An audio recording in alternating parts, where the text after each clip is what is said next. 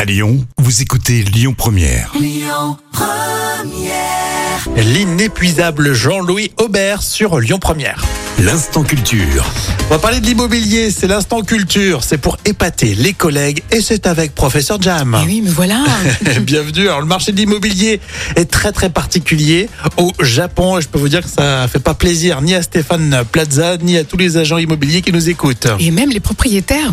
Alors au Japon, on a ce principe-là, les maisons sont démolies et reconstruites tous les 25 ans. Mhm. Alors cette particularité offre quelques avantages, mais énormément d'inconvénients, euh, notamment sur le plan écologique. Alors, il y a quasiment pas de revente de biens immobiliers, euh, car euh, ces derniers perdent 50% de leur valeur en 10 ans.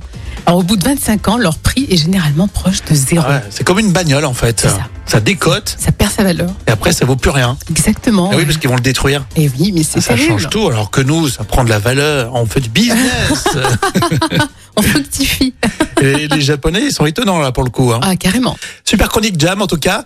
Euh, on continue avec les infos vie de Lyon. Ce sera avec Amaury Maigret sur Lyon 1 puis Sister Sledge.